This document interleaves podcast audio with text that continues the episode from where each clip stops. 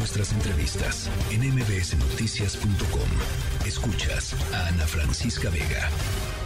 Hemos hablado en este espacio en bastantes ocasiones sobre lo importante que es el um, desarrollo infantil temprano y que existan en el país eh, estancias eh, eh, infantiles o estrategias integrales para la atención de niñas y niños porque eso está muy correlacionado con lo que las mamás pueden hacer, ¿no? Si una mamá tiene acceso a una guardería, eh, o a un lugar de cuidado para sus hijas o hijos, eh, pues puede acceder a un trabajo, puede quizá estudiar algo más, en fin, eh, es, es, fundamental, digamos, para, para el desarrollo de, de, las mamás. Y hoy, 10 de mayo, nos pareció pues un tema muy importante y aprovechamos, por supuesto, también la, el la publicación de un estudio por parte del Centro de Estudios Espinosa Iglesias, con quienes hablamos también aquí muy frecuentemente, justamente en torno a la importancia del desarrollo infantil temprano, eh, las propuestas que existen por ahí y el diagnóstico de dónde estamos y hacia dónde queremos ir. Rodolfo de la Torre García, me da siempre mucho gusto platicar contigo. Un gusto estar contigo, Ana Francisca, y con toda la audiencia. A ver, pues eh, hay una correlación ahí, ¿no? Muy muy clara entre una mamá que puede, pues esto, dejar el cuidado eh, de sus hijos en, alguien más eh, de, una manera segura y, eficiente, y lo que puede hacer ella con su vida, con su tiempo y con su con su vida productiva. E, efectivamente, simplemente enfatizaría antes de ir a ese punto que la principal diferencia ocurre para los, los hijos o las hijas. En los primeros meses de vida puede haber eh, elementos determinantes que se reflejen incluso 18, 20 años después.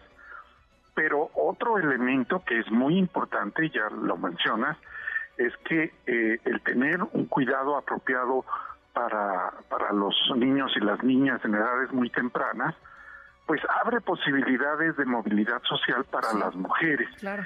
Y en el estudio que hemos realizado encontramos que las mujeres que tuvieron acceso a servicios e infraestructura de cuidado, eh, aproximadamente 63% de ellas pudieron mejorar sus condiciones socioeconómicas debido a esta serie de, apoyos.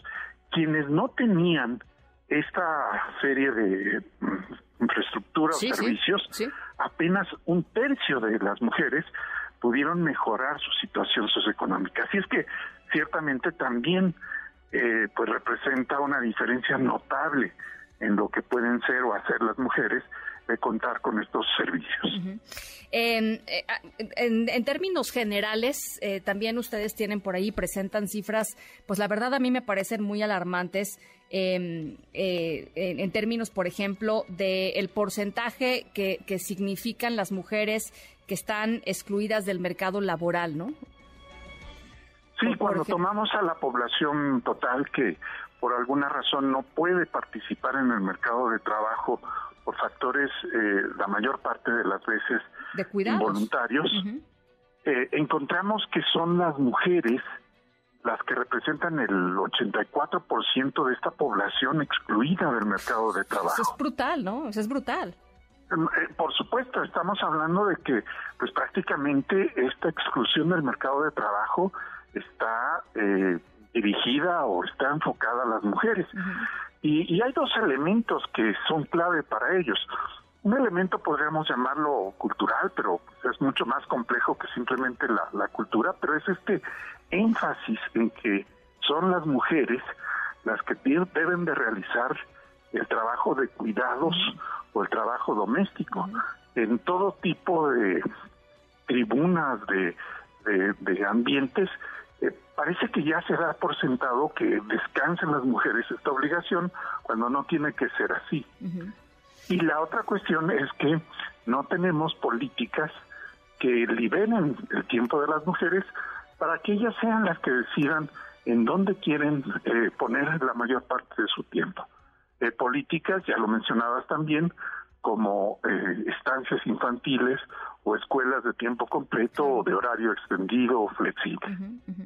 Eh, durante algunos años se ha estado impulsando y hay varias voces ahí eh, en el Congreso mexicano pues la, creación de un verdadero sistema de, cuidados. Entiendo que hay pues muchas reticencias, algunas de ellas económicas, otras de ellas culturales. Em, eh, eh, en fin, ¿cómo ves tú este, este debate y esta discusión, Rodolfo? Porque pues es, sí, va, o sea, va mucho más allá de, programas este, que, remedien, digamos, algunos de los síntomas más, más evidentes de, esta, de esta exclusión y de esta injusticia, para decirlo con todas las letras. Em, pero ¿cómo, ¿cómo lo ves tú? Eh, pues frecuentemente el discurso político habla de la construcción de un sistema de cuidados hasta el punto de que se convierte en una obligación legal. Por ejemplo, la Ciudad de México en su constitución contempla un sistema de cuidados.